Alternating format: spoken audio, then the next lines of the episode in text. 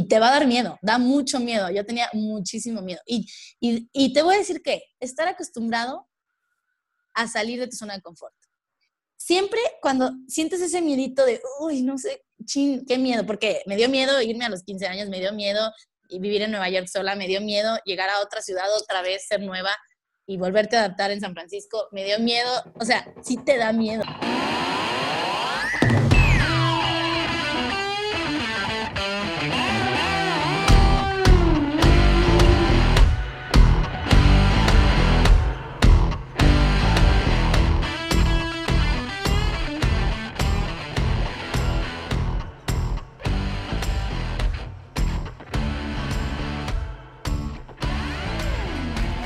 Hola a todos y bienvenidos al podcast Cómodo en lo Incómodo. En el episodio del día de hoy tenemos a Macarena Gómez. Maca es fundadora y directora de Corper Dance.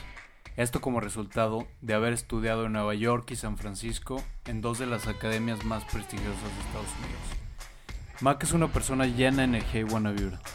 Espero disfruten la plática tanto como yo y hasta la próxima. Maca Gómez, bienvenida al podcast Cómodo en lo Incómodo. ¿Cómo estás? Hola Mau, muy bien. ¿Cómo estás? Muchas gracias. Muchas gracias por la invitación. Feliz de estar aquí con ustedes. Qué bueno. No, muchísimas gracias a ti, Maca, por aceptar la invitación. Creo que tienes mucho que platicar. Creo que pues va a estar muy padre esta, esta plática y le puede servir a mucha gente. Muchas, muchas em, gracias. Bueno, el tema principal de esta plática va a ser haz lo que te apasiona, porque creo que eres una persona que se caracteriza por porque neta te encanta lo que haces y hasta es una de las frases de tu academia, Corper, que más adelante vamos a platicar de eso. Este, y me acuerdo mucho porque pues en las playeras de tus alumnas viene hago lo que amo, ¿no? Algo así. Amo lo que hago, amo, lo, que, hago, es el lema, el lema de la academia, sí, así es. Entonces, em, creo que pues en, en lo que haces, que es tu academia de baile, contagias esa energía y ese, ese lema, ese estilo de vida de que neta hagas lo que amas y la energía que le pones a las cosas se ve luego, luego porque pues le, pones muchísima dedicación, energía, ganas a las cosas y por eso eres tan buena en lo que haces. Ay, muchas gracias, Ma.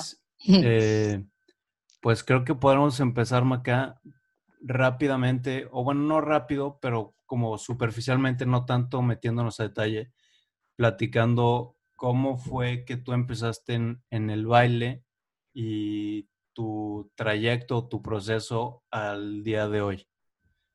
Claro que sí. Este, mira, te platico. Primero, desde muy chica, creo que esto tengo que mencionarlo, empecé en la gimnasia rítmica, desde literal los tres años de edad. O sea que toda mi vida he estado cerca del deporte, de la actividad física y la gimnasia rítmica me dio muchísimas bases para la danza, porque todo el tema de flexibilidad, coordinación, el gusto por la música. Eh, entonces, eh, estaba muy metida en gimnasia rítmica, compitiendo nacional y, o sea, digamos, eh, de alto rendimiento, cuando mi maestra de gimnasia me dice que entre a ballet para complementar eh, la gimnasia. El ballet, pues, es la base de todo este tipo de deportes estéticos, o sea, donde la estética es importante, como el patinaje, la gimnasia, muchos, muchos deportes. El ballet es, es una parte importante. Entonces empecé a tomar clases de ballet a los 10 años y, ahí estuve a la par con la gimnasia del ballet. A los 14 más o menos, mi maestra de ballet me dice, Maca, hay una audición en la Ciudad de México para una escuela de arte, un internado de arte en California. Y yo, claro, padrísimo, sin saber a lo que, o sea, sin saber tanto a lo que iba, pues dije, como que claro, no tienes la noción de lo que es. Ni idea, o sea, digo, me gustaba bailar y todo, pero dije, órale, audiciono, pues para eso audiciono, me aceptan, padrísimo, me dan una beca para irme y, y me voy a este internado a mis 14, creo que 15 años cumplí allá, eh, un internado de puro arte, estudiábamos high school, prepa en la mañana, eh, académica, y en la tarde bailar de 2 a 9 de la noche, todo, toda la tarde. Y ahí empiezo a descubrir el mundo de la danza, más y más, porque pues tengo maestros increíbles, la verdad que me inspiraron muchísimo. Yo creo que esa es una de las claves para encontrar a veces lo que te gusta, como que tener este, estas personas cerca de ti que te inspiran, que te impulsan, que te motivan. Y pues cuando te das cuenta también que tienes cierto talento en algo, empiezas por ahí y quieres descubrir más y más. Estuve ahí dos años y ahí algo me hizo clic. En esa escuela, en ese internado, algo me hizo clic y dije, por aquí sé que me quiero dedicar. Al principio fue difícil porque tienes esta confusión como de, no manches, ¿cómo me voy a quedar acá en Estados Unidos? o sea, qué raro, estoy cerca, lejos de mi familia, tal. Pero estuve ahí dos años y dije, me quiero dedicar a esto, voy a buscar estudiar esto. Y me regreso a San Luis Potosí, dos años aquí en prepa, porque me dio la crisis existencial de, de no quererme ir desde los 15 años y dije, voy a estar eternamente allá. Pero la idea era quedarte los cuatro años, ¿no? La idea, la, sí, la idea era más bien al principio iba por un año como experiencia. Cuando me doy cuenta que me quiero dedicar a eso, o que quiero, sí, pues estudiar más eso, eh, supe que lo iba a estudiar como carrera. Entonces me regreso a San Luis para terminar mi prepa acá, para volverme a estudiar.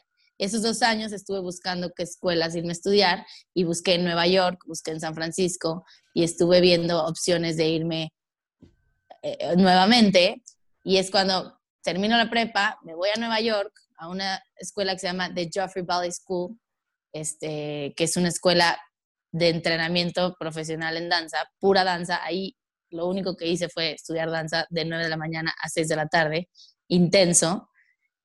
Y, pero ya, pues en el mundo real de la danza, porque ya estaba en Nueva York con maestros en donde ya estás eh, inmerso en todo este tema de descubrir y de tener estas experiencias este, porque sabía que a eso me quería dedicar. Claro, eras una bailarina semiprofesional ya, en ese punto. Exactamente. El, eh, eh, la tirada de estas escuelas es que saliendo de, de, de, ahí, audiciones para compañías y te dediques ya a ser bailarina. O sea, te dan estas herramientas y estos contactos también. Hay como mucho, pues, del networking, de que ya estás con los maestros que se dedican a eso, estás en el mundo, literal, en el mundo de la danza. Este, estuve en Nueva York, me iba a quedar ahí dos años porque el, programa de entrenamiento dura dos años. Em, cuando me doy cuenta que había audicionado a una escuela en San Francisco, que hasta no, hasta, hasta no, hasta que llegué a Nueva York me di cuenta lo increíble que era esa escuela, la de San Francisco, este, porque es muy difícil que te acepten y aceptan a muy poquitas personas eh, cada año. Y me habían aceptado en San Francisco y, no sabía lo buena que era esta escuela hasta que me fui a Nueva York y platicando con mis compañeras, este, me dijeron, no manches, esa escuela está cañona, tiene una compañía increíble, Alonso King Lines Ballet, está increíble, es una de las mejores compañías de ballet contemporáneo, tienes que estudiar ahí. Y decido irme, en vez de terminar los dos años en Nueva York, decido, decido irme a San Francisco. Y ahí te puedo decir que esa escuela sí me cambió la vida. Digo, todas las que estuve, o sea, en estas tres que mencioné, pero me abrió muchísimo la perspectiva de, híjole, no sé, es una filosofía padrísima de vida la que tiene Alonso King y, y wow, también fue un programa intenso, intenso, intenso, de 9 de la mañana a 6 de la tarde, era lo único que hacía, este, cansadísimo, padrísimo, y, y pues así, así fue que, que me fui como involucrando en esto, eh, conociendo diferentes ciudades y diferentes escuelas y diferentes maestros y personas que te van como llevando a esto. Oye, ¿cómo ahorita rápido, cómo era un día en tu, cómo era un día en la Academia Alonso ¿Quién, que hacías desde la mañana?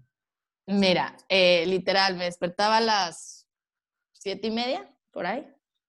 Desayunaba esto, me iba caminando a mi escuela, que hacía como media hora, 40 minutos caminando, eh, para llegar como ocho y media, o sea, bueno, algo así. Y empezábamos clases todos los días a las nueve. Creo que llegaba un poco antes, porque eso sí, o sea, es llegar, estirar, calentar tú sola para las 9 de la mañana, que es ballet. Siempre diario empezábamos con ballet. 9 de la mañana, de 9 a 11. Bueno, teníamos clases de 9 a 6. Ballet, contemporáneo, repertorio, puntas. También teníamos clases teóricas, historia de la danza, nutrición, pedagogía, música, pilates. O sea, todo, es todo un programa eh, completo de alrededor de la danza, música, este, pues sí, de todo. Pero, y luego ensayos también teníamos en la tarde, ensayos para lo que estuviéramos ensayando, para algún show, teníamos shows, ah, de hecho hacíamos shows en, pues en Union Square, a veces como que festivales de danza en la calle, a veces en teatros, a veces en espacios que nos invitaban, en un museo. O sea, sí es toda una experiencia increíble de, de bailar en diferentes festivales. En Nueva York también estuve en el Brooklyn Dance Festival con compañías ya profesionales. Entonces empiezas, tuvimos un, un show que hicimos para Louis Vuitton también. Louis Vuitton contrató, digamos que invitó a los estudiantes de dos escuelas de Parsons y de Joffrey para hacer una colaboración en donde los estudiantes de Parsons hacían nuestros vestuarios, literal, pues que eran, eran de diseño de modas, y nosotros hacíamos una coreografía con el tema Life is a Journey, que era el lema de Louis Vuitton en esos momentos, y lo hicimos en, el, en, la, en la Fashion Week. O sea, lo hicimos en la Fashion Week en Nueva York. Entonces la prensa, tal, inauguración. Sí, tocan muchísimas experiencias. Te digo, cosas que ya te hacen ver cómo sería el mundo real de un bailarín profesional. Ese tipo de cosas así hacíamos todo el tiempo. Bien padre, la verdad, increíble. Ok. Sí. Ok, entonces, perdón, te interrumpí, Maca. Entonces estabas. No. Eh, acabaste tu estancia en Alonso King en San Francisco. Acabaste tus dos años ahí. Así es, bueno, no. Eso, o, perdón. Sí, estuve en Nueva York y luego en San Francisco, pero sí. Ajá. Eh, eh, después de eso, me regreso a San Luis pensando en audicionar en alguna compañía en, pues, en la compañía nacional o en el Ballet de Monterrey. Quería, este, quería estar en México. Ya llevaba cuatro años en Estados Unidos y, y esta parte familiar, la verdad es que la tengo muy, hijo, es muy importante para mí la familia. Necesitaba el tema emocional, ¿sabes? Como que también estar allá sola, o sea, pues no está tan fácil, ¿sabes? Digo, eh, fue increíble y una experiencia muy padre, pero yo sí soy el tema familiar.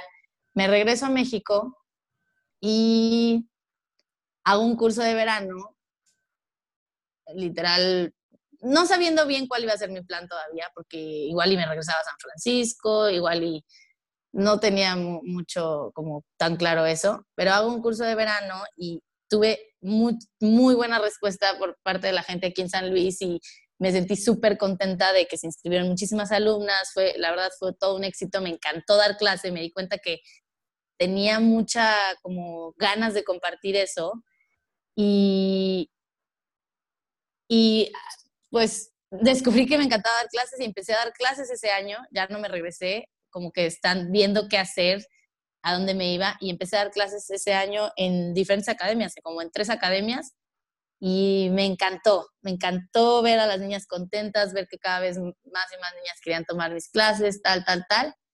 Y pues así fue como se me presentó la oportunidad de abrir la academia un año después. Realmente es algo que no tenía para nada contemplado. Yo pensé que me iba a regresar, como te comenté, que iba a bailar, que me iba a ir a otra ciudad. No tenía, a ver, poner una academia era algo que quería poner en algún punto, pero nunca creí que tan rápido. Creí que a lo mejor en 10 años, no sé, no lo tenía tan claro. Sabía que algún día voy a poner una academia, quiero que más gente, mi, mi objetivo principal era como quería que más gente viviera ese tipo de experiencias que yo viví a través de la danza, como, eh, o sea, experiencias increíbles. Yo creo que los mejores sentimientos que he tenido en mi vida son en el teatro, en el escenario. O sea, son cosas que no te puedo explicar. Seguramente un deportista lo puede decir, la adrenalina, no sé. Pero es, es algo que te pone la piel chinita, no sé cómo explicarlo. Este, yo decía, es que quiero que conozcan esto, o sea, la gente que conoces, los amigos que tienes, los viajes, las experiencias, este, y dije, algún día, o sea, quiero traer eso a San Luis, quiero que, que la gente de San Luis vea eso, que en este caso tenía primas que les gustaba mucho bailar y, y ellas, ellas como que me, me seguían el rollo al principio y así poco a poco, pues, no sé, se fue, se fue dando y abrí la academia un año después. Wow. si quieres que te platique más cómo fue ese proceso o no sé en qué, en qué nos eh, enfocamos. En llegaste a hacer el curso, dijiste, pues voy a hacer el curso a ver qué tal. Por azares del destino se te ocurrió. Entonces abriste un curso. ¿Estuviste dando clases tú en, en una academia ese año? ese año en varias, como en tres. O sea, empecé de maestra en todos lados queriendo compartir esta pasión por la danza. Este, hasta que una de las maestras en donde estaba dando clases, que fue mi maestra, que cuando yo era chiquita, mi maestra Rosalba, este... Ah, eh, mi hermana iba ahí. Ok, sí, mi hermana iba a bailar. Sí, muy famosa. Rosalba, eh, literal, fue mi primera maestra de ballet. Ella fue la que me dijo que me fuera a Idlewild, a la primera escuela a los 15 años. Ella fue la que me impulsó. Por eso, sí, me siento muy agradecida con ella y bueno. Padrísimo, ok. Y ella me comenta que, iba a cerrar, que va a cerrar la academia, su academia.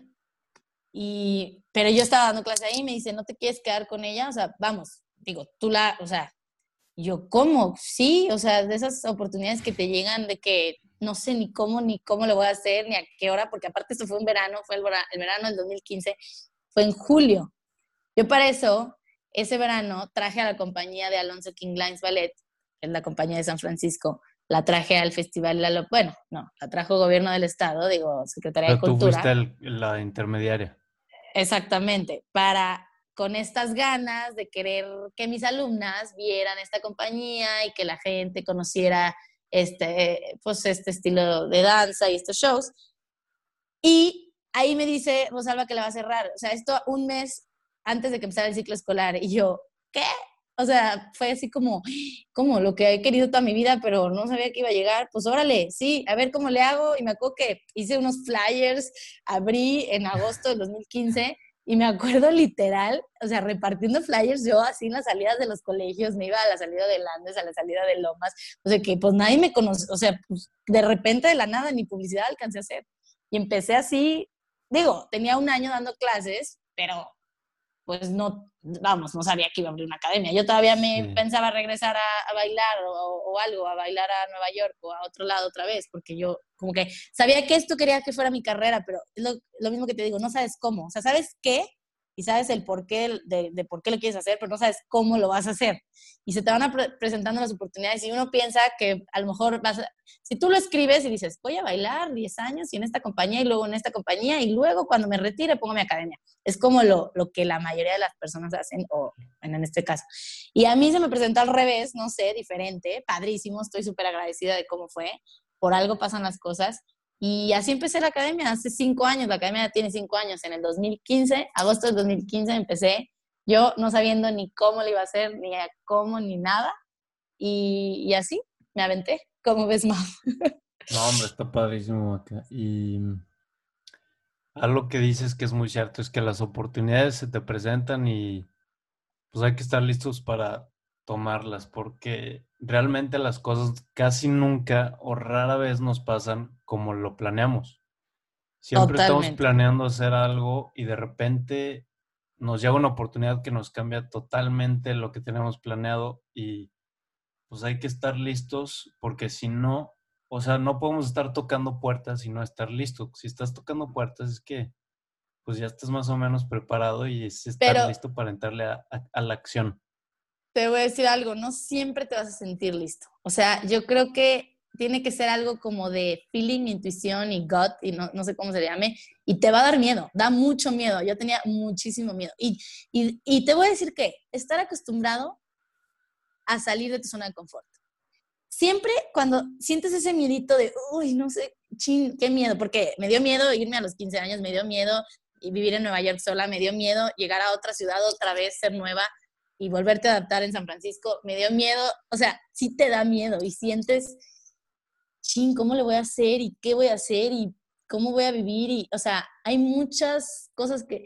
Y luego, poner un negocio a tus 21 años, no tienes ni idea cómo lo vas a hacer, no sabes cómo vas a pagar la renta, no sabes si va a venir gente, si no, pero ni modo, te tienes que aventar y decir, confío en esto porque como que me gusta tanto y me llena tanto y me da tanta pasión que lo voy a hacer así fracase, ¿sabes? No sé cómo explicarte, no, no puedes todo el tiempo esperar a, esperar a, pues si no, nunca haces nada, creo yo. Sí, claro. Siempre, siempre, y es, es algo que platicábamos hace unos días que hablamos, que siempre estamos esperando el momento que, pues, te sientes listo. Siempre estás esperando a que sepas más o que más gente te conozca o que tengas más followers o que tengas más lo que sea y no nos animamos a hacer las cosas.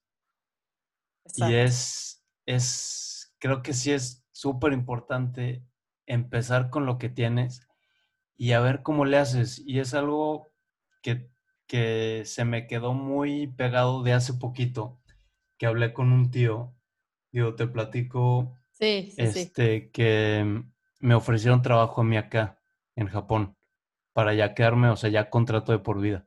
Órale. Y yo estaba, o sea, para los que no sepan, estoy trabajando ahorita en Japón, estoy haciendo prácticas. Este, wow. y a mí me dijeron, y pues, o sea, yo no me lo esperaba, pero para nada. O sea, fue algo súper inesperado. Y como que me enojé en el momento, dije, es que no, o sea, yo no quiero, ¿por qué me dicen? ¿Por qué me, por qué me invitan? ¿Sabes? Súper raro, súper raro.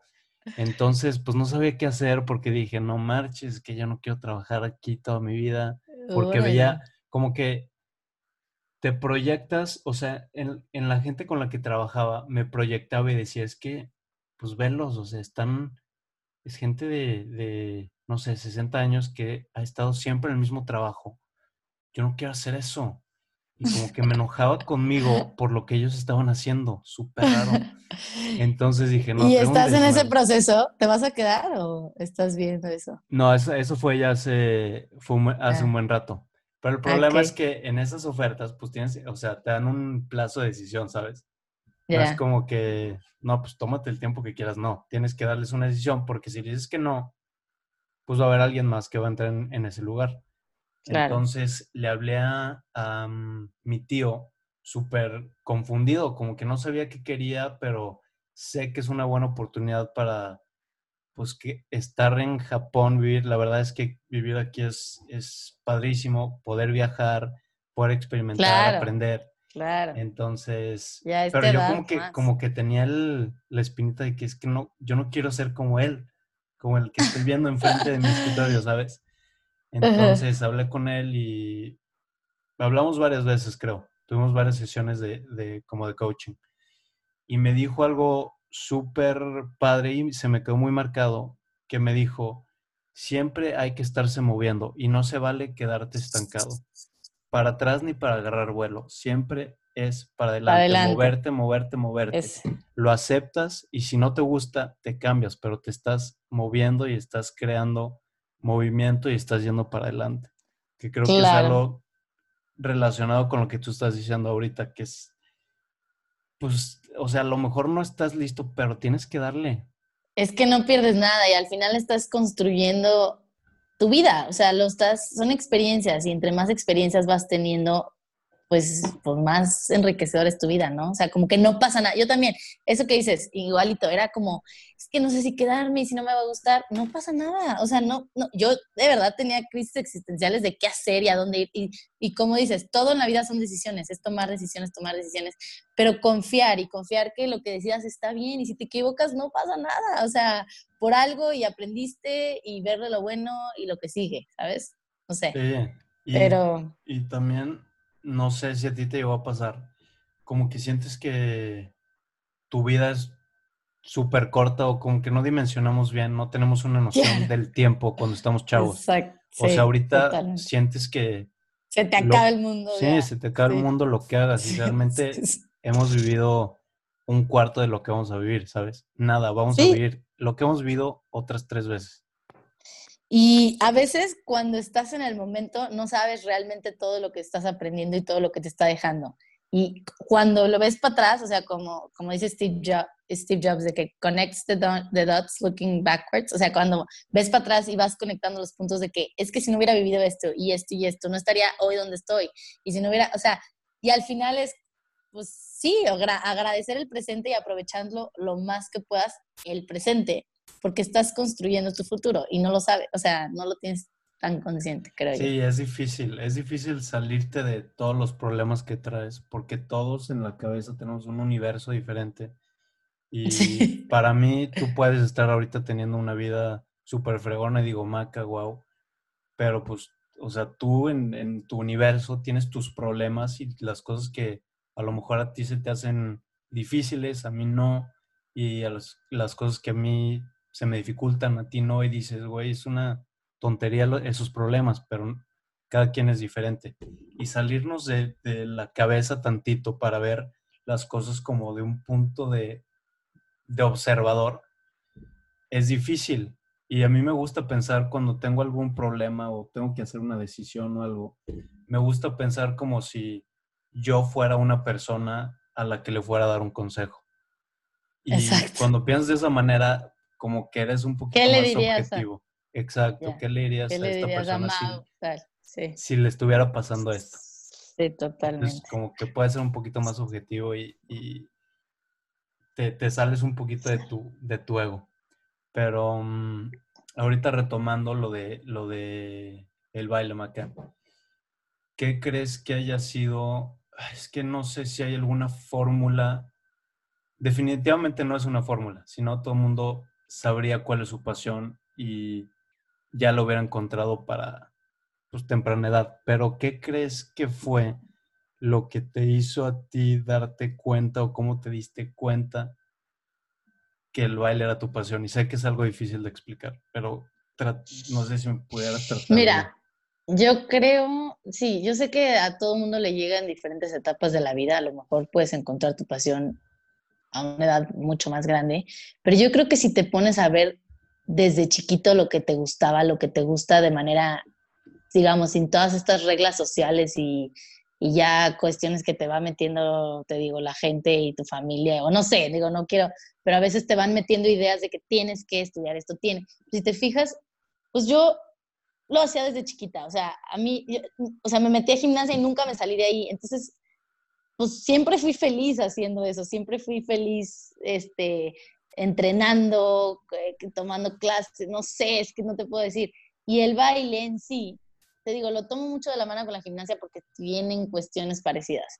Este, pues el baile en sí, hice clic en Estados Unidos, no sé si fue un tema de suerte, o sea, como el ver el profesor, o sea, me tocó, creo que el ver el mundo de la danza que podía llegar a vivir, porque te digo, en esta escuela de arte, pues yo creo que conocí gente que me inspiró tanto, eh, no sé, este, el, bajábamos a Los Ángeles a festivales, íbamos a universidades y veíamos, yo creo que todo este tema dije, wow, hay un mundo enorme por descubrir, o sea, no teníamos ni idea, digo, creo que, digo, en México y en San Luis Potosí, pues realmente es una ciudad chica con todo lo que hay allá afuera, entonces creo que la oportunidad que tuve de poderlo ver como más de allá afuera, tenía un maestro que estuvo en la Ópera de París, fue bailarina en la Ópera de París, una maestra que, así como que tenerlo así de cerca y que te platicaran sus experiencias y decías, wow, yo también quiero esto, yo también quiero vivir esto, yo quiero conocer más de esto. Creo que así fue.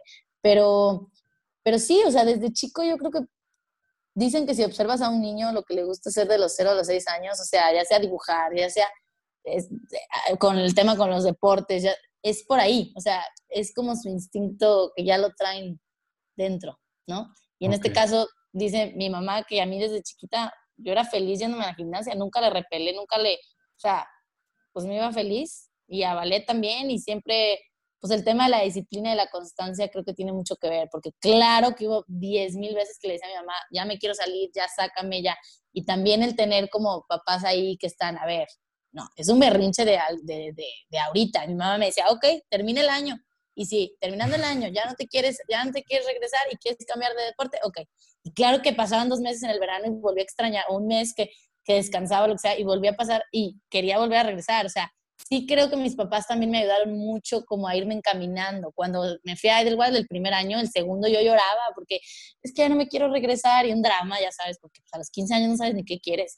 Es que yo ya no quiero, porque claro que es difícil y me cuesta trabajo y, y, la disciplina y la constancia y saber que mis amigas estaban aquí, a lo mejor es un decir, pero en los 15 años y tal, y yo estaba metida en una montaña bailando todo el día, que hoy lo agradezco, pero en ese momento dices, pues yo lloraba y no sabía qué, quería. Y mis papás también, como tener ese, ese empujito de, a ver, Maca, sí te gusta mucho, sabemos que te encanta, o sea, te vemos feliz, te vemos ahí, regrésate, vete otro año. Entonces, sí que puedo decir que es una combinación de muchas cosas. El que te vayas dando cuenta, este, qué te va gustando y el apoyo que vas teniendo también de tu familia. Claro, no, súper importante que tuviste la oportunidad de que te fueran dando dirección. Porque Eso, sí, El tener, pues ya sean tus papás o el tener a lo mejor después un mentor o una persona que ya haya logrado algo que tú quieres, te facilita muchísimo las cosas, porque te, pues te van enseñando más o menos o te van empujando, como dices. Y creo que es un, es un tema importante que también me gustaría abordar, lo que es familia y amigos. Pero antes preguntarte como para concretar esto de cómo encontrar tu pasión o lo que te gusta, ¿qué consejo le podrías dar a gente que ya, o sea, digo, para ti fue muy evidente desde chica y te fueron empujando, entonces te fueron dando dirección y también se alineó, pero alguien, por ejemplo, que ya es un poco más grande, ¿cuál sería tu, tu, consejo de cómo o cómo poder empezar para, pues más o menos como que irle buscando a, a lo que es tu, tu pasión? lo que es lo tuyo? Pues yo recomiendo como que probar, investigar, o sea, digamos, seguramente muchas personas ya lo saben desde antes, o sea, ya, los, ya lo han probado, ya lo han vivido. Mm. Y entonces es como recordar, a ver, ¿qué realmente me gusta hacer? O sea, me gusta mucho leer.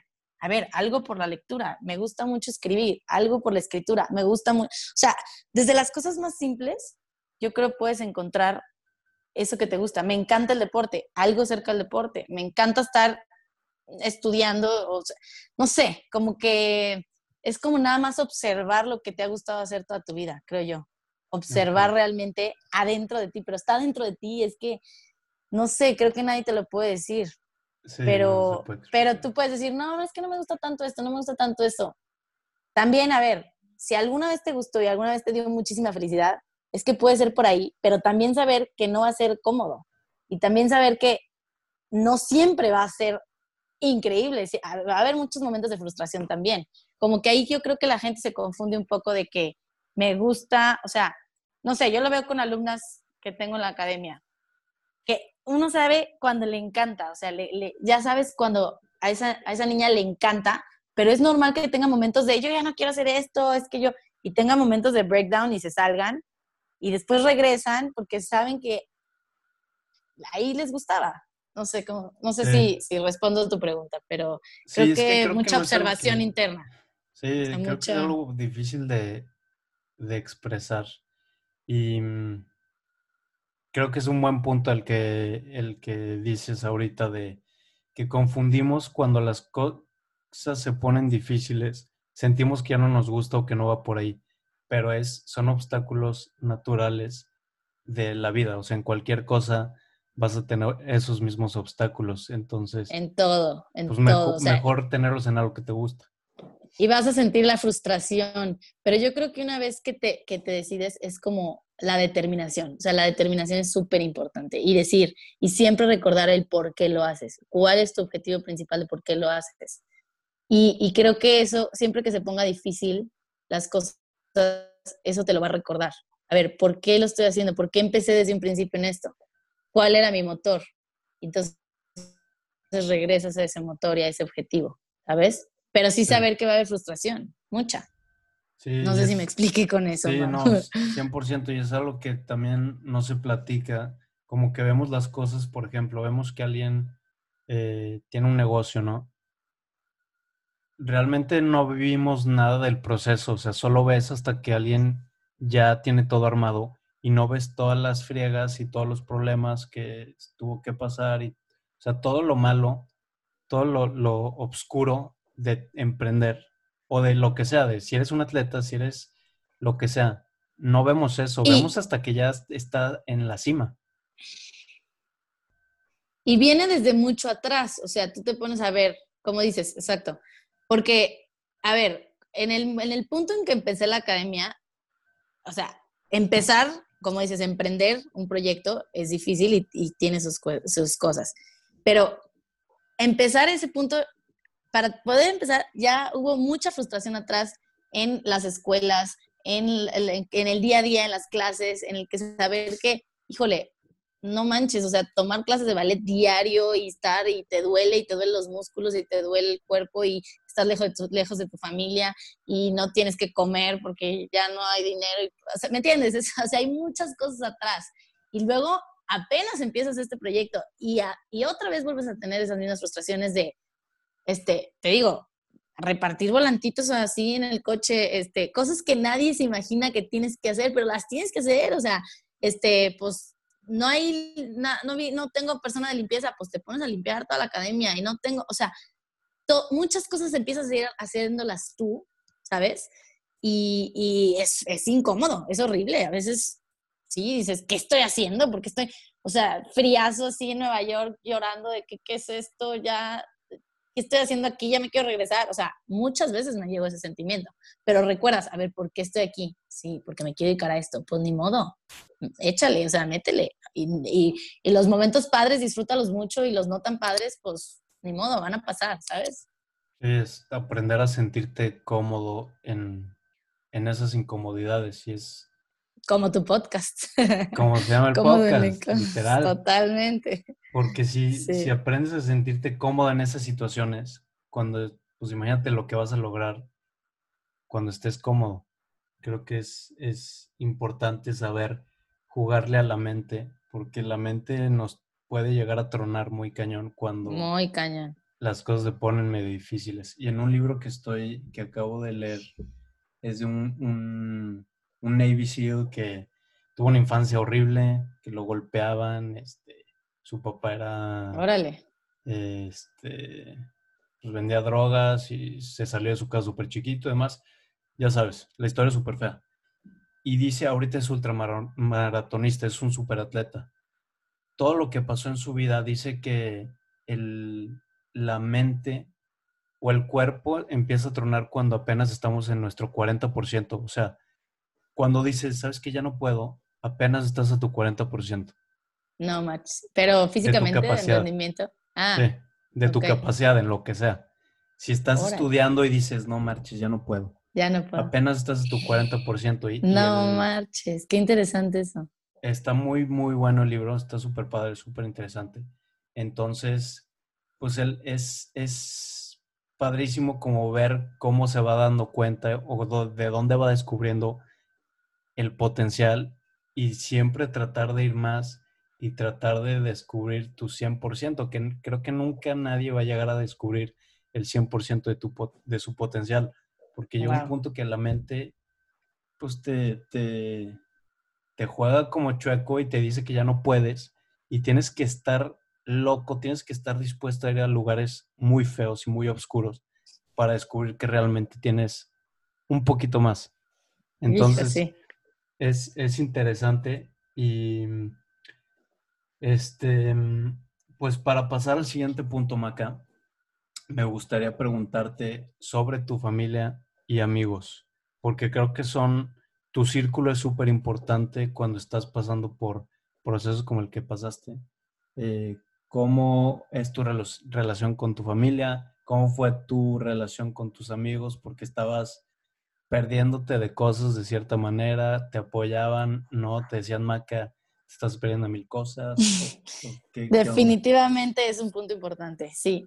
Em, bueno, yo tuve la fortuna, puedo decirlo así, de tener una familia increíble, unos papás que nos han apoyado a mí, a mis hermanos y a mí en, muchísimo en, en hacer lo que nos gusta, en, en realmente enfocarnos en lo que nos gusta y apoyarnos en eso. Y creo que sí rompemos con muchos tabús o paradigmas sociales, porque tengo un hermano que es pintor, literal, y igual, te vas a morir de hambre. Bueno, eso lo platicamos mucho Bosco y yo, porque, eh, bueno, tengo otro hermano que es abogado y otro que es ingeniero industrial. O sea, los cuatro somos totalmente diferentes y así somos, realmente somos diferentes. Y creo que es importante saber que todos tus hijos, bueno, yo no soy mamá, pero em, me imagino que, o sea, que todos son diferentes y que cada uno tiene un talento diferente y que cada quien puede ir por su, por su lado. En mi casa mucho era este, mijita, tú tu vida y tú enfócate en lo que quieres y como este tipo de enfócate en lograr lo que quieres y todo esto este, nos ayudó mucho, o bueno, me ayudó mucho a, a como a no compararme con nadie, a vivir mi vida, porque siempre es tú tu vida, mijita, tú tu vida, enfócate en lo que quieres, ¿sabes? Y eso, eso creo que te lo, vas metiendo, te lo van metiendo desde muy chica, este, porque irte a estudiar a una escuela tú sola, digo, me fui con una, con una amiga de aquí de San Luis al principio y eso ayudó, pero después estás tú y quién sabe qué, o sea, en el mundo de Nueva York llegas sola totalmente, este, y que pues pues sí, sí me perdí, te digo, a los 15, 16 años era cuando mis amigas apenas empezaban a ir como que a 15 y luego como que todo este tema que empiezan a tener novio y tal, pues yo, yo me sentía una rara, yo decía, estoy en una escuela de arte acá, me sentía rara, o sea, y me llegué a sentir comparada con mis amigas de San Luis como que la que no encajaba, o sea, sí muchas veces, pues no, ¿sabes? Digo, siempre tuve el apoyo también de mis amigas y todo, pero, pero claro que es un tema, a ver, acá en mi casa también decían mucho de, no seas borrega, o sea, como de no sigas a los demás, o sea, no, tú sé líder, tú busca qué quieres, tú eso. Entonces, creo que eso es bien importante, porque si te pones a, ver lo que hacen los demás, pues nunca realmente vives tu vida, sino vives lo que hacen los demás y, y cómo lo hacen los demás y quieres copiar algo que pues no te estás enfocando en lo que tú quieres. Entonces, pues sí, en ese caso mis papás siempre me apoyaron mucho este, no sé si ellos me ayudaron a encontrar como que también, como a esta tranquilidad, a tener esta tranquilidad de que todo va a estar bien, de que no pasa nada y si te equivocas, no pasa nada, toma decisiones. O sea, tengo así como unas reglas metidas, estas te las estoy comentando, de mi papá sobre todo, mi mamá también, pero mi papá como muy, eh, se enfocó mucho, bueno, los dos se enfocaron mucho en que cada quien de mis hermanos hiciera lo que nos, lo que nos apasiona y busca y por dónde y tu caminito y no te, siempre es no dependas de nadie, no dependas ni de mí, no, o sea, sé independiente de pensamiento más que nada, o sea, físicamente y de pensamiento a lo que tú quieres. Creo que eso son paradigmas que desde chica te van metiendo y te dan mucha seguridad y mucha autoestima para poder lograr lo que quieres. Creo que por ahí sí tuvo que ver mucho mi familia, o sea, sí lo agradezco cañón, ¿sabes? Sí, claro, te da, me imagino que te da una seguridad enorme el poder desde el principio, a los 14 años, de que llegas con la idea con tus papás y te dicen, órale, Maca, venga, vamos a darle. Cuando a lo mejor papás que tienen otra mentalidad, que son un poquito más tradicionales, que van un poquito más con los valores o ideas de la sociedad en general, te dicen, híjole, pues mm, vamos, vamos viendo este, como que te empiezan a poner ya desde ahí trabas. y te meten miedo. solito, ajá, exacto, te meten miedo y dices, ay, güey, pues a lo mejor no va por aquí. O con la academia. Sí. Pero te voy a decir, es una combinación de todo, porque sí, el, el, apoyo de la seguridad de mis papás, pero también me acuerdo, por ejemplo, voy a platicar una historia, cuando me fui a Nueva York, ya había estado dos años fuera, ¿no? Y aquí, pues, cuatro hermanos, o sea, la situación económica no era fácil, no era así como que, ah, sí, a donde tú quieras, mijita, órale, no, o sea, pero yo me acuerdo que es que me quiero estudiar danza, yo ya lo tenía muy metido, se me metió, te digo, me metió a la cabeza y yo, es que me voy a vivir en Nueva York, pues ya, yo tengo que vivir en Nueva York porque necesito conocer ese mundo de la danza, que a lo mejor tanto escuché en la otra escuela en California que, y me acuerdo que mi papá me decía, híjole, ¿cómo le vamos a hacer? O sea, era así como, nunca fue de no, pero sí era, y pues, órale, pues búscale. O sea, siempre fue el, búscale a ver cómo. O sea, pues te apoyamos, pero depende de ti también. Entonces, fue becas y metía los papeles. Y, y eso es bien fácil que digas, bueno, pues ya, no se puede, ¿sabes? Es como bien fácil decir, o sea, echarle la culpa, por así decirlo, a alguien, a decir, ah, es que no había dinero, o algo, ah, es que no había dinero, entonces le echas la culpa a alguien más. No, a ver, o sea, también está en ti y está me acuerdo que fui a tocar literal puerta, así en Secretaría de Cultura, de que, hola, yo tenía 17 años, digo, sí, 18 años. Hola, vengo con el secretario de Cultura. Bueno, fui siete veces antes de que me recibiera. Yo creo que decían, ¿qué? O sea, ¿este qué quiere esta niña? Porque mi papá ya me había dicho, yo no, o sea, no puedo, digo, te apoyo. Pero te no apoyo te puedo pagar todo. Emocionalmente, ajá, pero pues, ¿cómo le hacemos? O sea, ¿qué, qué onda? Y te digo, con Secretaría de Cultura, o sea, y cuando, eso es lo que te digo, cuando te ven así súper determinado, pues no tienen otra más que apoyarte, o sea, necesitas tú también hacerles ver a tus papás o a la gente que está alrededor de ti lo que quieres y cuánto lo quieres y la, y la gente te va a ayudar, o sea, el mundo te va a ayudar.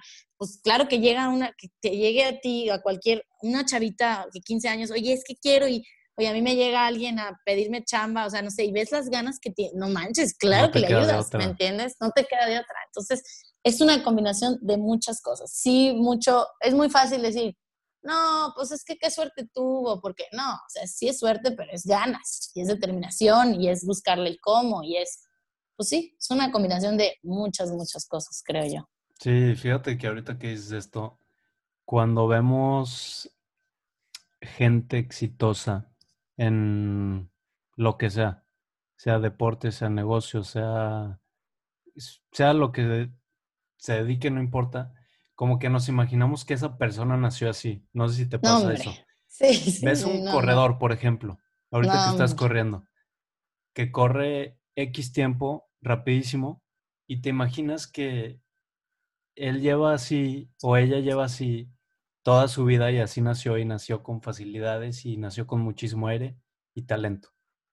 Pero por lo general no es así y casi siempre es gente común y corriente que tuvo las ganas y tuvo el, el, el deseo y tuvo el drive para salirse de su zona de confort y pegarle durísimo a lo que hace. constancia y... disciplina. Yo creo que eso es una clave de constancia y disciplina y, y, de, y diario, o sea, diario, hoy qué puedo hacer mejor, hoy qué puedo hacer mejor y así, literal, día a día, teniendo metas claras a corto, mediano y largo plazo y decir, y, y eso o sea, pero, pero es diario, no es, no, hoy no, a ver si mañana me levanto. No, pues no vas a, o sea, pues ya perdiste un día de, de mejora, aunque sea el 1%, el 1% así, pum, 1%, 1%, 1%. O sea, es como, te digo, pues meterte en la cabeza y decir, por aquí, y es mucho enfoque. Claro. mucho enfoque. Ahora, pero sí, tienes razón. ¿Qué de, de, tus papás, tu familia en general, tuviste muchísimo apoyo y has tenido muchísimo apoyo toda tu carrera. De tus amigas, Maca, ¿cómo fue el proceso?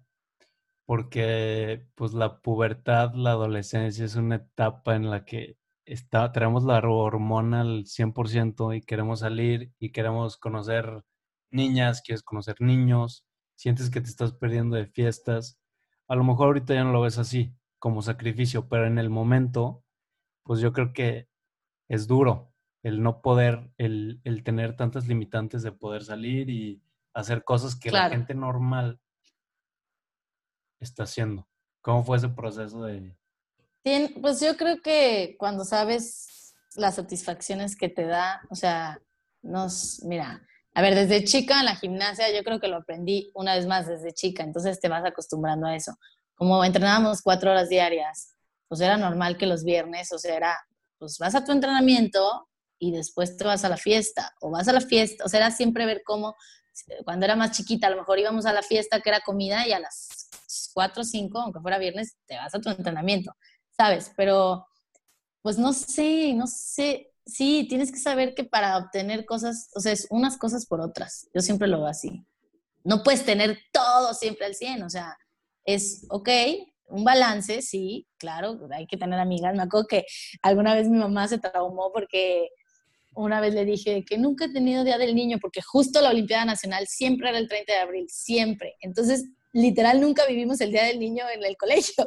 Y, mi mamá de que, ¿cómo? A lo mejor hice algo mal, de que mi hija se perdió el Día del Niño. Pero, a ver, cero estoy traumada. O sea, claro que no, no pienso que no tuve infancia, no, para nada. ¿Y por qué? Porque también tu infancia la vives diferente y bien padre. O sea, tengo amigas de la gimnasia, del baile, de toda la vida que que se vuelven como tus hermanas, o sea, entonces haces otro, o sea, creas una familia, digo, yo lo veo ahorita en Corper, o sea, las niñas son familia, y a lo mejor sí, sus amigas son de Corper, o sea, también seguramente el colegio, pero pasas más tiempo en el salón o en el, o sea, en el lugar de entrenamiento que se, pues, sus amistades se vuelven ellas, y también es increíble, y se vuelve un bonding increíble y padrísimo, y haces viajes, y haces todo con ellas, o sea, con la gente que comparte tu misma pasión, y y es, también increíble, ¿sabes? O sea, muy, muy padre.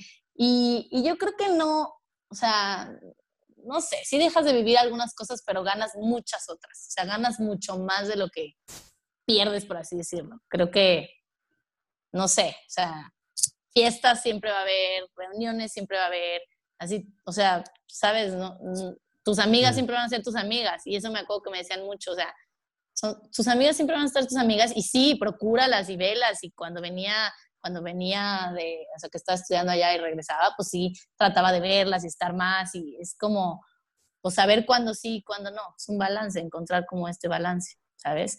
Pero, pero sí, siempre va a haber trabas y siempre te van a decir, no, es que de eso te vas a morir de hambre, es que no vas a poder, es que cómo, es que cómo no vas a estudiar una carrera, porque yo al principio me fui a bailar y no tenía plan de estudiar carrera, o sea, sí quería estudiar algo más, pero sabía que el primero era el baile y alguna una maestra en el TEC me dijo, ¿cómo una maestra de matemáticas? ¿Cómo tú tienes que ser ingeniera? ¿Cómo vas a desperdiciar ese talento? Porque pues, también me gustaba lo académico, pero, y digo, tuve buenas calificaciones siempre, no sé, pero yo, no, pues es que ya me voy a ir a Nueva York y voy a bailar.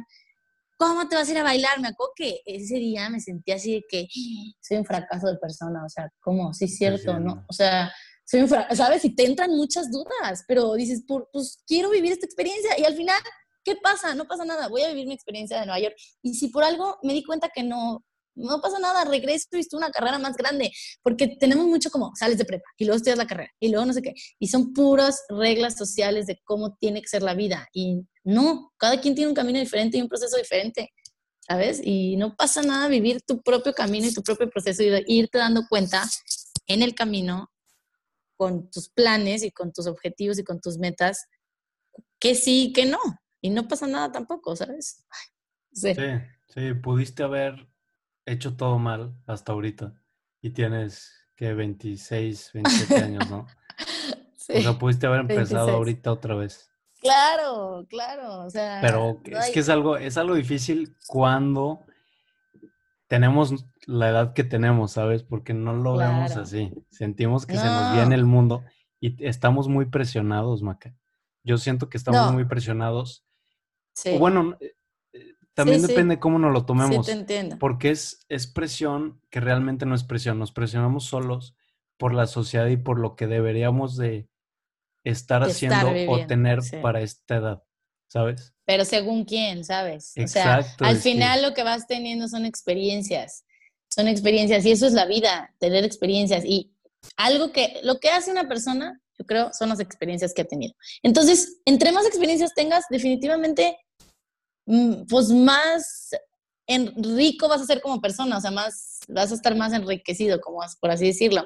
¿Sabes? Sean, sean experiencias buenas o malas, son experiencias, aprendiste algo. Y yo creo que el tema es aprovechar, eso sí, eso sí, porque puedes pasarte la vida y, ay, algún día, y algún día, y algún día, y quejarte, y que, no, aprovecha lo que tienes, estás en prepa, aprovecha tus clases de prepa, nunca sabes qué puedes sacar de ahí, estás en, eh, o sea, en el, en el proceso que estés en este momento, aprovecha al máximo. Yo creo que eso es la clave. Aprovechar en el momento en el que estés tus clases, tus maestros, la gente que te rodea, estar presente en todas las situaciones, porque de todas las personas puedes aprender. Y, eso es lo que a veces yo les digo a las niñas, de que, a ver, te encanta bailar, no te gusta el ballet tanto, te, encanta, te gusta más hip hop, te gusta más contemporáneo, o sea, eh, eh, igual en prepa, no te gustan las matemáticas, te gusta más, pero nunca sabes para qué te va a servir. O sea, ya lo tienes, ya lo tienes que hacer, échale ganas y saca lo mejor de esta clase. Hoy, ¿sabes? ¿Qué puedes sacar hoy mejor? Después vas a ver para qué te va a servir, ¿sí? Pero, no sé, creo que el, aprovechamiento sí es una clave de, de, pues de, éxito, creo yo, ¿sabes? Porque aunque no lo tengas claro, no sabes para dónde vas, pues bueno, aproveché lo más que pude en ese momento, ¿sabes? Y no te vas a sentir mal de eso, nunca, o sea, nunca va a ser para mal. Sí, y a veces cuesta menos o cuesta lo mismo hacer las cosas bien. Y fíjate que ahorita que dices esto, es algo que a mí me pasó en prepa y casi toda mi carrera. Yo neta le echaba más ganas en copiar y hacer trampa que en ponerme a estudiar. La neta toda mi prepa y toda mi carrera fue una mentira, Maca, una mentira.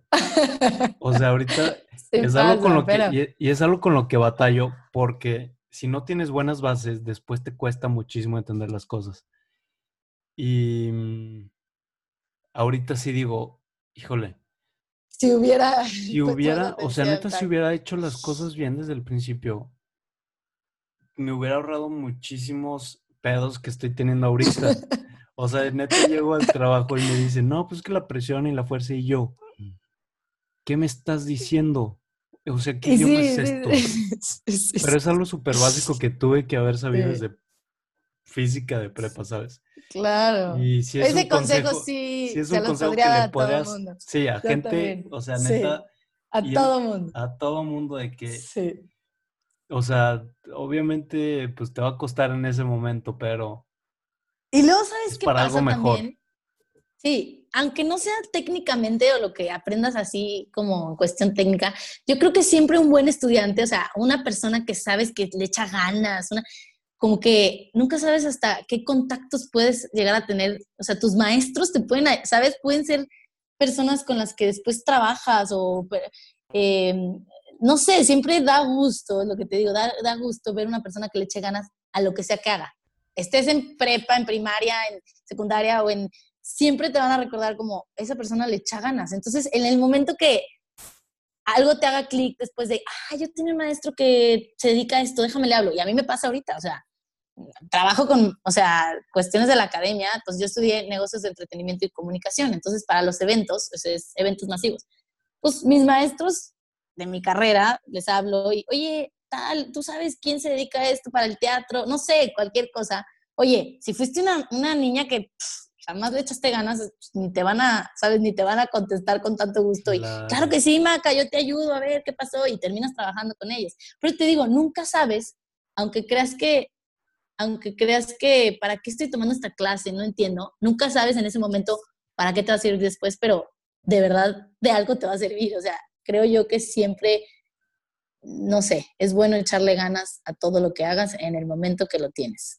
Sí, 100%. Y lo que es, sí es, es importante de ir juntando experiencias, ir recolectando experiencias. Que experiencias también, de repente como que siento que lo podemos tomar mal. Porque no es lo mismo vivir, por ejemplo, se escucha mucho de que tengo cinco años de experiencia en tal cosa.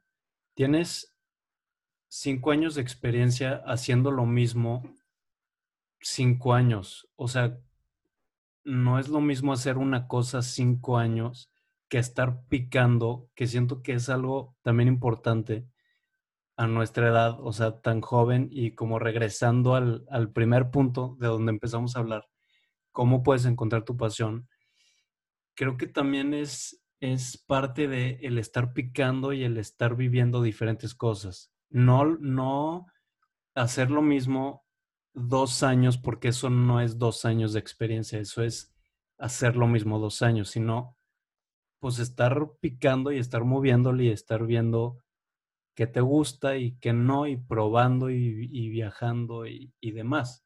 Que también voy a otro punto, dicho esto, es una etapa difícil porque pues estamos, estamos jóvenes, somos estudiantes, lo que quieras, y como que ahorita no tenemos a lo mejor el dinero para vivir todas las experiencias que nos gustaría. Y es también una fase de balancear pues esas dos cosas. Pero por eso, pero volviendo a cuando ya decides que te quieres dedicar a algo, o sabes que por ahí, no sabes cómo, pero sabes que por ahí te quieres dedicar, es mm, estar en las más clases que puedas, en los más cursos que puedas, en lo, o sea, siempre vas a ir viendo la manera de cómo por ahí, cómo, cómo alrededor de eso vas a ir aprendiendo lo más que pueda, conectándote con gente que te va a llevar y te va a sumar a más cosas. A eso me refiero. Digo, no es que picándole, bueno, yo no, yo no recomendaría a lo mejor, ahora esto, ahora le voy a probar a esto, ahora esto, sino, ya es por aquí, cómo, o sea, como que con, ese enfoque de, meter todos los huevos a una canasta. Cuando ya encontraste, cuando dices, ya es esto. Sí. Pero sí, eso, eso, eso no sé, pues yo sí lo decidí, creo que muy joven y no sé si fue suerte o qué, pero ya, o sea, una vez que a los 15 años, una vez que dije por aquí, toda mi vida de así, o sea, digo, te digo, desde antes con la gimnasia, pero desde los 15 años ahorita, todo ha sido danza, o sea, todo ha sido por ahí, cursos, qué más, qué shows, qué más puedo ver, qué, qué más puedo aprender, por donde sea, documentales, por eh, en línea, con amigas, con maestros, o sea, ya por ahí, ¿sabes? Entonces te vas encarrilando. Oye, y ahorita, Maca, creo que estás en, en una etapa padre de tu academia, tu negocio y todo. ¿Qué es lo que sigue? Porque algo que también he visto mucho en gente exitosa es que como que nunca estás satisfecho. Obviamente estás agradecido por lo que tienes. Obviamente. O sea, no es, no es en el mal sentido, ¿sabes? No es como que es que no, o sea, no he construido nada todavía, tengo que ser gigante, tengo que ser una academia nacional.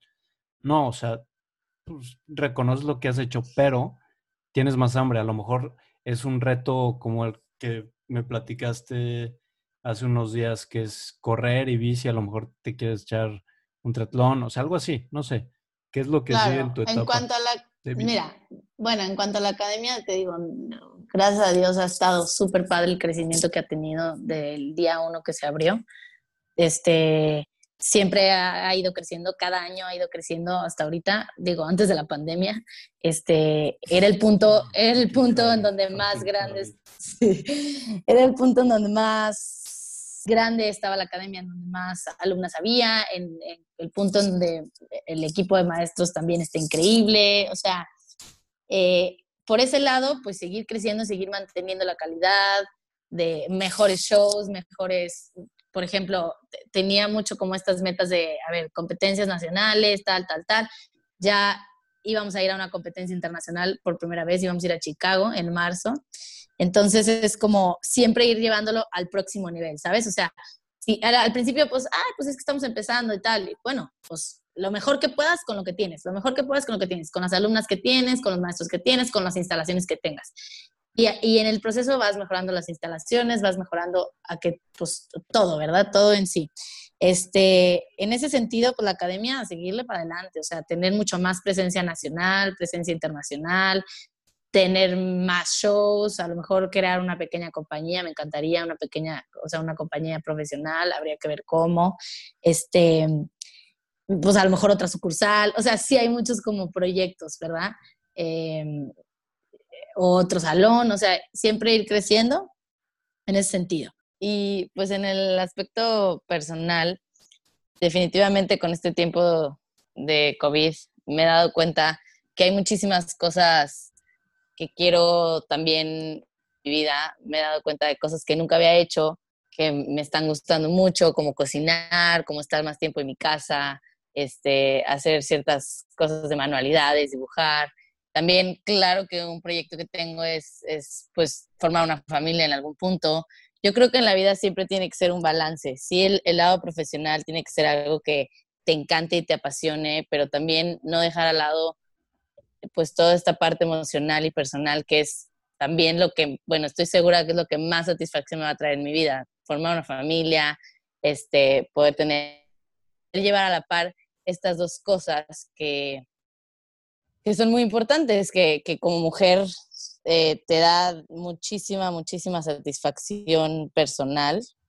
Este, creo que vas, vas cambiando tus prioridades a lo largo de la vida, vas cambiando las prioridades, a lo mejor antes era mucho el baile, este, empezar un proyecto. Yo creo que no hay reglas, yo creo que no hay formas y no hay, como hemos mencionado, cada quien va llevando su proceso, pero sí esa parte es algo que definitivamente quiero, pues, pues tener en mi vida, ¿sabes? Y, y también lo que me decías de, de la bici, de correr, de estos deportes, este, sí, también estoy encontrando nuevos deportes que me, digo, siempre había, siempre había hecho solo baile, entonces estoy, eh, acabo de comprar una bici y me estoy metiendo por ese lado, me está encantando, estoy este, empezando a, a darle a la bici y a correr. Me encantaría hacer un triatlón, me encantaría hacer un triatlón también como para un reto nuevo, este, un reto, sí, un reto nuevo y diferente de manera personal. ¿Ya tienes algo pensado, alguno que te quieras meter? ¿Ahí en México pues, o en algún pues, otro lugar? Sí, no, primero en México. Pues es que, pues ahorita con el COVID también se paró eso, porque por los clubes cerraron, apenas iba a empezar a nadar y esas cosas. Ah, este, pero ya que retome, sí me voy a aplicar. Sí tengo muchas ganas de, de, pues, de hacer ese tipo de cosas diferentes. Sí, triatlón, fíjate que yo nunca he hecho un triatlón, pero es un, se me hace que es un deporte padre. Muy completo, ¿no? Sí, muy completo, nada más que sí, es carísimo, es carísimo. Por la bici más que nada. Yo el, el, en octubre, ahorita estoy esperando a que me den eh, mi visa para poderme ir a Alemania. Entonces, regresando a México me iré a Alemania y en octubre estaría haciendo un maratón. Ah, qué fregón. Mi primer maratón, nunca he corrido más de 10 kilómetros. ¿Neta? No, bueno, pero siempre has tenido muchísima condición también por la nadada, ¿no? Sí, sí, toda mi vida he hecho ejercicio, pero no me gusta correr de distancia. Pero el maratón creo que es un, un reto. Reto interesante, muy. como que mentalmente. Está cañón. Tú ya te echaste uno, ¿no? ¿O medio? No, no, no, quiero. O sea, no, no, no he hecho. No, te digo que siempre ha sido baile, baile, baile, baile. Pensé que ya te habías echado un maratón porque yo me quedé con que te estás preparando el año pasado, creo, para un medio maratón. Mm, sí, pero, o sea, me, digo, me gusta correr. preferí como que empezar en el triatlón por, pues, pues mucha gente me empezó a decir que el desgaste en las rodillas y qué tal. Y pues bueno, no sé, vamos a ver. como que todo el mundo te, empieza a querer meter de su cuchara y, te asustas. Pero volvemos a lo mismo, pues ir descubriendo lo que uno... Sí, que, no me, que no te cuenten. Vivirlo, experimentarlo. Claro. Oye, Maca, pues ya llevamos un buen rato hablando, creo que ha estado muy, muy bueno y muy interesante. Y a mucha gente le puede servir esto que estás platicando. Este, para acabar, me gustaría preguntarte algunas cosas. Pregunta, o sea, literal, te hago la pregunta, tú te extiendes lo que quieras en la respuesta y pasamos a la siguiente pregunta. Va, perfecto. Ok, primero, eh, ¿cuál es la rutina o musts, cosas que no pueden faltar en un día en la vida de Macarena Gómez Canales? Este, bueno, primero que nada, el ejercicio, o sea, la actividad física. Me gusta, te digo, ya sea, eh, si no doy clases, por ejemplo, de barralates en la mañana, me gusta o ir a correr o ir a la bici. Digo, además de las clases que den en la tarde, porque en la tarde también doy clase. Entonces, definitivamente, actividad física es algo que va conmigo, ¿sabes? Este, porque, bueno, obviamente en cuanto a danza ya no me entreno como me entrenaba antes, porque dar clase no es lo mismo que entrenarte tú sola. Entonces, sí, en la mañana me gusta hacer algo de ejercicio independientemente de las clases que den la tarde. Eso es por un lado. Eh, por otro lado, me gusta mucho escribir. Me encanta escribir mm, siempre desde, o sea, me gusta mucho escribir mis ideas, las cosas que quiero lograr, los proyectos, metas, ya sea a corto, mediano o largo plazo. Desde, a veces desde los domingos me pongo en la tarde a escribir, a ver, ¿qué, voy a, qué quiero cumplir esta semana? O sea, ¿qué tengo que acabar esta semana? ¿Qué tiene que estar hecho esta semana? O este mes. Y literal me pongo así como ciertos plazos. O en este año, que ese, este proyecto, este año, ¿qué voy a hacer? O sea, siempre lo hago en los años nuevos, ¿sabes? Pero muy seguido escribir y, eso me sirve, me, sirve mucho para clarificar lo que quiero hacer, cómo lo quiero lograr, cómo me lo imagino. Me encanta la visualización, o sea, visualizarme, quiero estar en este lugar haciendo este show tal. Y literal es como magia y luego se logra. ¿Por qué? Porque como que te lo propones. O sea, te concentras, Te concentras en eso, ¿no? Sí, y te, y te, das un momento de introspección, a ver, ¿qué quiero? ¿Cómo lo quiero? ¿Qué, qué vamos a hacer este año en la academia? Que, haz de cuenta, quiero traer este y este, porque es típico que, no, estaría padrísimo un día irnos a bailar a San Francisco, no, pues estaría padrísimo, y ahí se queda. Pero si te, si lo, a ver, este año me voy a ir a San Francisco, y entonces estás con las alumnas, a ver, ¿quién se quiere venir a San Francisco? O sea, sabes, después es tomar acción. Pero una vez que ya como que te lo literal te lo dictas a ti mismo, o sea, te lo, impones de que ahora lo hago, ya lo escribí, ya lo hago. Entonces a mí escribir me sirve mucho.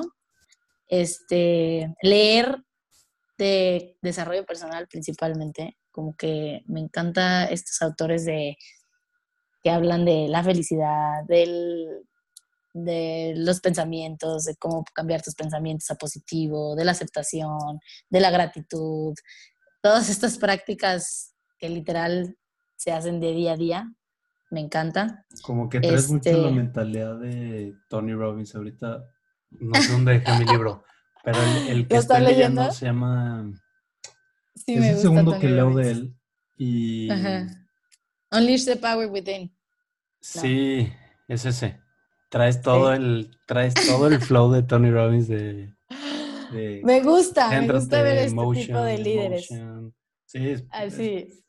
Hay una, una, frase que me gusta decirle a mis alumnas. The motion, motion creates emotion. Y tiene, tiene que, mucho que ver con el baile, pero independientemente si no bailas, literal el movimiento, cómo crea la emoción, o sea, el cómo te mueves, el cómo caminas, el cómo actúas, el cómo hablas, hace cómo te sientas. Entonces muchas veces cambias tu estado. O sea, Tony Robbins dice, cuando te sientes triste, literal, párate, pon música y baila. Y eso es literal lo que hacemos todos los días en la academia, ya es crear estas emociones, que es increíble, ¿sabes? Entonces, este, sí, me gusta seguir este tipo de líderes. Ok. Entonces esos serían los, como los tres puntos principales en la rutina tuya. Ejercicio. Eh, meditación lo estoy intentando. Te puedo decir que no soy súper constante en eso, pero estoy totalmente convencida que la respiración, los momentos contigo mismo de reflexión es importantísimo para calmarte, para este, calmar la ansiedad. Entonces, estoy practicando y estoy intentando hacer meditación. Siempre que, siempre que puedo, digo, ahorita por Zoom también he hecho meditaciones guiadas, o, yo sola, literal, así sentarme unos momentos este, con los ojos cerrados, enfocarme en mi respiración y, y estar pues lo, lo, más que puedas de tiempo, 11 minutos ¿qué, te gusta mínimo. Más, ¿La guiada o...? Porque hay aplicaciones, yo he usado una aplicación, se llama Headspace, no sé si la has escuchado.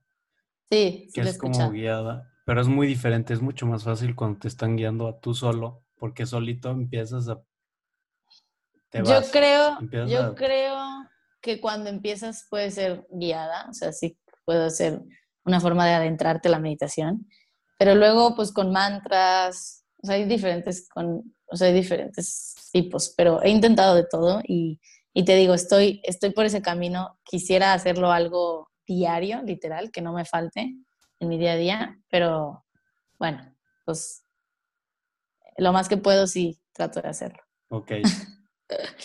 ¿Algo más, Maca, en tu rutina? Pues... ah, bueno, algo que te platicaba creo el otro día. Este, me gusta hacer, este consejo también se los daría. Me gusta hacer las cosas que más me pesan en el día, en la, o sea, en las primeras horas de la mañana. O sea, bueno, después de que hago ejercicio y desayuno, eh, cuando ya empiezas como, o sea, hago ejercicio, desayuno y empiezas tu día, con lo más pesado, o sea, que dices, híjole, tengo que hablarle a esta persona que, no sé, sabes que te va a pesar, o, sea, o algo que dices, esto no me, oh, no es tan cómodo, lo más incómodo, hacerlo al principio y ya dejarlo hecho. Y entonces ya tienes como todo el día para, ahora sí que la creatividad, ahora hago una coreografía, o, ¿sabes? Como las cosas que digo, tengo que hablar con esta persona, tengo que hacer esto, tengo que cerrar algo, no sé, algo que... Entonces, eso también, en 9 a 11, o sea, que digas, pues lo primero del día, lo más pesado, no dejarlo como al final. Creo que en la mañana es cuando todo el mundo está más fresco y eso también es algo que, que trato de adoptar en mi rutina. Ok, perfecto. Pasamos a la siguiente pregunta. ¿Mejor consejo que te han dado? Creo que lo mencioné antes en el podcast. Creo que lo mencioné antes en el podcast, pero el de no te compares con nadie. O sea, ese, mi papá, bueno, nos lo metió yo creo desde que nacimos. Y, pues eso ha hecho que, pues literal, vayas tejiendo tu propia vida y no la vida de alguien más, y no el cómo lo hace alguien más, sino qué quieres tú. Eso, no te compares con nadie, ni en, ni en vida, o ni en proceso, porque creo que todos tenemos un proceso diferente eh, pues en, la vida, o sea, de cómo hacerlo, de cómo lo va haciendo cada quien. Y, ese consejo me sirve mucho. ¿Por qué? Porque te sirve desde, o sea, en el baile, oye, no te... Es que ella está más alta, es que ella está más flaca, es que ella tiene más flexibilidad, es que ella... Bueno, ¿y tú, ¿y tú qué puedes mejorar? ¿Y tú cómo estás mejorando? Y tú, sabes, yo también se los digo así como, como mis alumnas, porque a mí me ha servido en mi vida en general. O sea, en cualquier, en cualquier aspecto lo puedes, te lo recuerdas y, lo puedes aplicar exactamente. Sí, creo que es buen consejo. Estoy de acuerdo con tu padre, con tu padre. siguiente pregunta, Maca. Te digo que te vas a morir en un año, el 16 de junio del 2021. 15 acá, estamos acá en México. Ah, 15, perdón. ¿Qué cambiarías? ¿Qué cambiarías en tu vida? ¿Qué harías diferente? La verdad, nada. La verdad, la verdad hasta ahorita yo creo que sí, o sea, creo que estoy tranquila. Si me muero hoy, eh, hoy precisamente o mañana, estoy muy tranquila con lo que he hecho en mi vida hasta el día de hoy. Este, creo que obviamente hay muchas cosas que quiero hacer y quiero seguir haciendo y, yo espero no morirme mañana, ¿verdad? Pero, pero como que siento que sí tengo mucha satisfacción por lo vivido hasta hoy. Y, eso da tranquilidad de poderte decir que no cambiaría nada. O sea, seguiría haciendo lo que hago, digo, mejor, tratar de hacerlo mejor, seguiría pues, con, con proyectos, con, con ganas de crecer, con viajes, con experiencias, pero, pero es lo que he estado viniendo haciendo. Entonces, por ese lado me siento contenta. Y fíjate que es súper raro, Maca, porque me encanta hacer esta pregunta.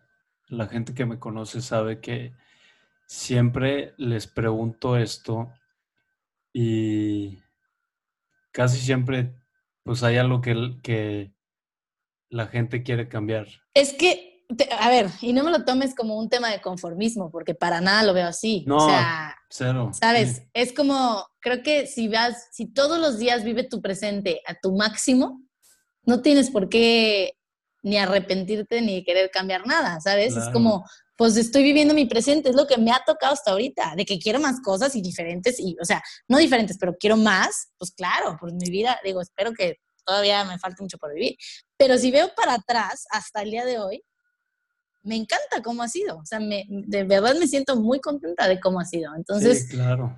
creo que la clave es eso, enfocarte en el presente y decir, ¿cómo hoy lo puedo hacer extraordinario? ¿Cómo hoy lo puedo hacer increíble? ¿Cómo hoy, sabes? Sí, y es algo que no hacemos y por eso te digo que es súper raro que alguien, o sea, eres la primera persona en mi vida que me contesta que nada. Todo mundo o carrera o trabajo, o sea, hay algo que quieren cambiar o queremos cambiar, pero pensamos que tenemos todo el tiempo del mundo para hacerlo. O sea, no, no tomamos acción porque no tenemos ese, esa limitante. O sea, estamos haciendo esto como eh, teóricamente de que nos vamos a morir, pero sabemos o estamos seguros que no nos vamos a morir en un año. Entonces esperas, esperas para hacer algo que quieres hacer porque tienes más tiempo. Exacto, si realmente te fueras a morir, obviamente cambias, pero es algo que... Pero Mau, si todos los días haces lo que más te gusta hacer, ¿por qué lo cambiarías, sabes? O sea, neta, amo, o sea, Digo, ahorita pues sí, la pandemia y las situaciones externas, no, no, no, me han forzado a no hacer lo que más me gusta todos los días, porque amo estar en el salón, amo estar creando, amo estar con las niñas. Lo que te decía es que creo que cuando haces lo que amas todos los días, o sea, te digo, amo estar en el salón, amo estar creando, amo estar con las niñas, me divierto demasiado en mi día a día, entonces como pues amo también estar con mi familia, estar con mis amigas, o sea, todos los días la verdad es que le puedes encontrar algo increíble a tu día, a tu vida, o sea, es como, como, pues sí, como tú lo quieras ver y la perspectiva que le quieres poner. Entonces, si todos los días haces eso y vives a tu máximo lo que puedes hacer hoy, o sea, lo que está en ti hoy, porque claro que siempre hay cosas que es que podrías si tuviera y si hiciera, no, pues hoy qué tienes, hoy con qué puedes vivir, si con lo que tienes hoy lo vives al máximo, creo que es una manera de sentirte muy satisfecha con tu vida. es, un, es un llamado a acción por parte de Mac. hazlo ya, hazlo. Haz lo que te gusta, no, pierdas el tiempo. Creo que sí, sí es importante. Porque pues creo que ya, ya hablamos de esto, como que nunca sentimos estar listos. Nos estamos esperando para que algo pase. Quién sabe qué es algo, pero yo sí creo que la vida es corta y yo creo que estamos para venir a hacer lo que nos gusta. Y haciendo lo que nos gusta vamos a inspirar, vamos a motivar y, vamos a, a, expirar esa energía positiva a los demás y por ende te va a ir bien. O sea, por ende, yo creo que si todas las personas en este planeta hiciéramos lo que nos gustara, de verdad habría gente mucho más feliz, mucho menos depresión, mucho menos frustración. Entonces, es un círculo. Yo creo que si haces lo que te gusta, por ende te va a ir bien. O sea, no hay de otro. De acuerdo, Maca. Estoy convencida de eso. Estuvo muy, muy completa esta respuesta. Ahora ya para terminar, Maca, antes que nada, muchísimas gracias. Creo que estuvo muy padre la plática y a, pues a la gente que escucha esto creo que le puede servir mucho. A mí me sirvió mucho. Y Muchas gracias, Mao. Pues alguien más que lo escuche, alguien más que lo escuche, pues claro que le vas a servir. Em, Al contrario, de verdad, gracias a ti. Muchas gracias por pensar en mí, por invitarme. Y qué padre. Estoy segura que este proyecto seguirá creciendo increíble. Esperemos, esperemos, Maca. Y sí. Em, ya por último, recomendaciones de libros que te han cambiado la vida. Pues bueno, así como que. O bueno, libros documentales, eh, no, experiencias, algo así. Que puedas mm, recomendarle a alguien más.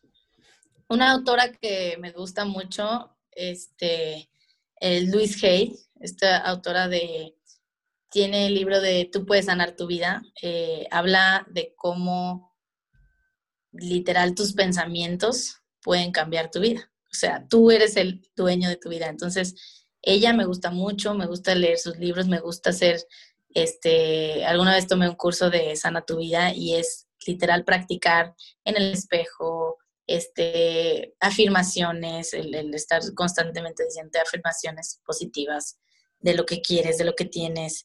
Esta me gusta mucho, me gusta, pues me gusta Tony Robbins, me gusta, em, por ejemplo, de novela, leí La bailarina de Auschwitz, me encanta. Bueno, es historia real de la Segunda Guerra Mundial. Este, en general sí me gustan eh, autores que, que me inspiran.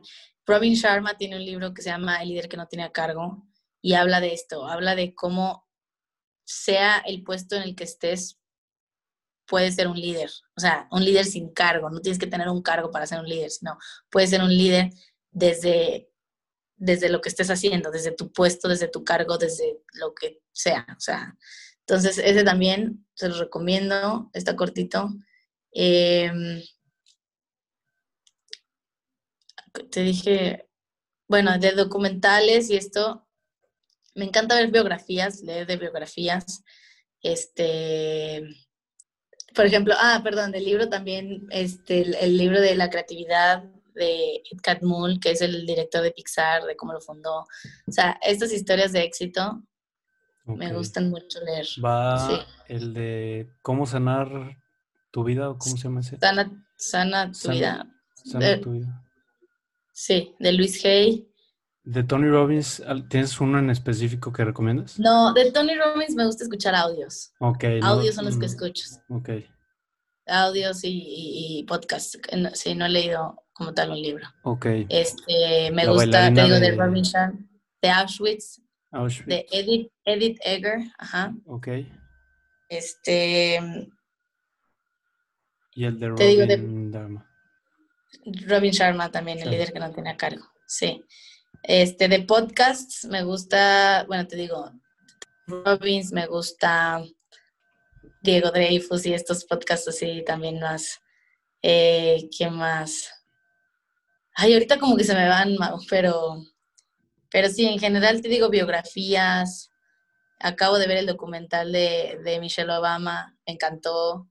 Me encanta ver este, estas personalidades así con, con valores, más que nada, este, que me hacen clic.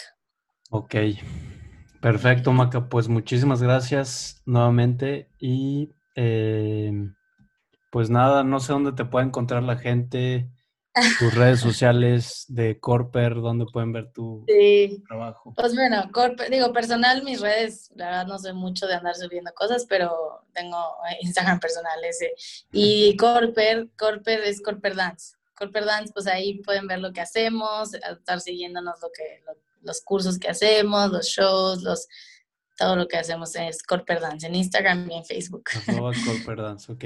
Y ya sabes si van a empezar normal ciclo agosto. Yo esperaría que sí, espero que sí. Este, ya estamos por abrir, pero bueno, es como protocolos de reapertura. Entonces, yo creo que vamos a ir poco a poco, no con toda la gente, pero poco a poco y a ver qué pasa en septiembre. Me encantaría que ya se normalizara esto. Órale. Perfecto. Muchas gracias, Ma. Muchísimas gracias. Me disfruté mucho la plática.